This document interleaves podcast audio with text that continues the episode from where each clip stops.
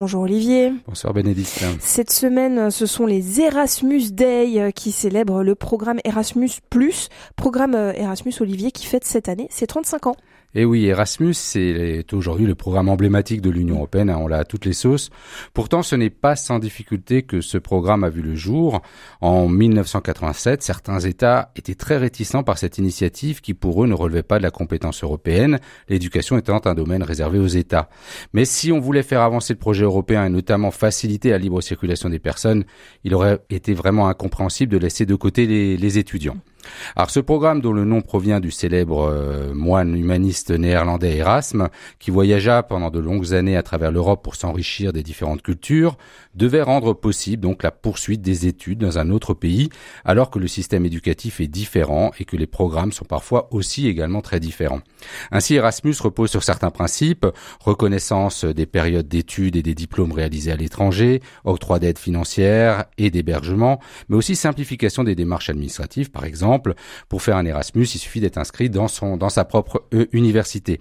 À sa création en 1987, le programme comptait 11 pays participants, euh, les pays membres de l'époque, à peu de choses près, et c'est près de 3000 étudiants qui ont donc essuyé les plâtres. Donc ça c'est en 1987, mais qu'est-ce qu'il en est aujourd'hui? Alors aujourd'hui Erasmus a donc bien grandi et est donc devenu une véritable institution et contrairement à une idée reçue véhiculée notamment par le film L'auberge espagnole de Cédric Lapiche, le programme Erasmus Plus n'est plus seulement réservé aux étudiants, il s'adresse aussi aux apprentis, aux formateurs, aux demandeurs d'emploi, aux jeunes diplômés, aux collégiens et aux lycéens. Voilà qui explique le plus dans mm. Erasmus Plus.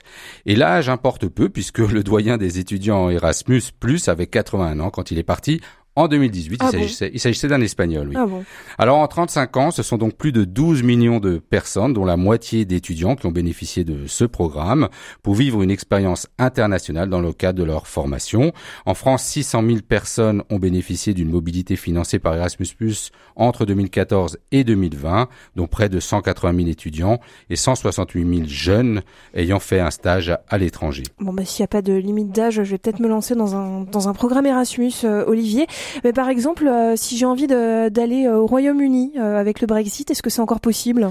Ah, Ils étaient 55 000 étudiants jeunes britanniques à avoir participé au programme Erasmus en 2019. Après l'Espagne, le Royaume-Uni était aussi la deuxième destination privilégiée des Français avec environ 10 000 mobilités chaque année.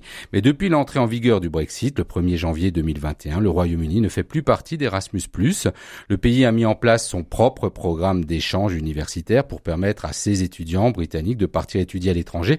Mais il faut savoir que là, il va falloir négocier des, des conventions mm. et des accords avec euh, tous les pays un par un. On compte donc désormais 33 pays qui participent à toutes les actions du programme Erasmus+, les 27 États membres de l'Union européenne ainsi que l'Islande, le Liechtenstein, la Macédoine du Nord, la Norvège, la Serbie et la Turquie. Et quelles sont les motivations nécessaires alors pour faire un Erasmus ah, Il est assez évident que l'amélioration des compétences linguistiques, hein, donc euh, être meilleur en langue, est l'une des principales motivations. S'ajoute aussi la découverte culturelle. Mais ce qui est certain, c'est qu'une expérience Erasmus est grandement appréciée sur les CV. Plusieurs études ont démontré que les compétences acquises grâce à Erasmus permettent un accès plus rapide à un premier emploi. Mais tout n'est pas rose non plus. Euh, et même si de gros progrès ont été réalisés, les participants au programme demeurent majoritairement des jeunes issus de milieux favorisés. Quelles euh, en sont les raisons? Alors les raisons, malgré les bourses, les autres aides, les freins économiques restent nombreux.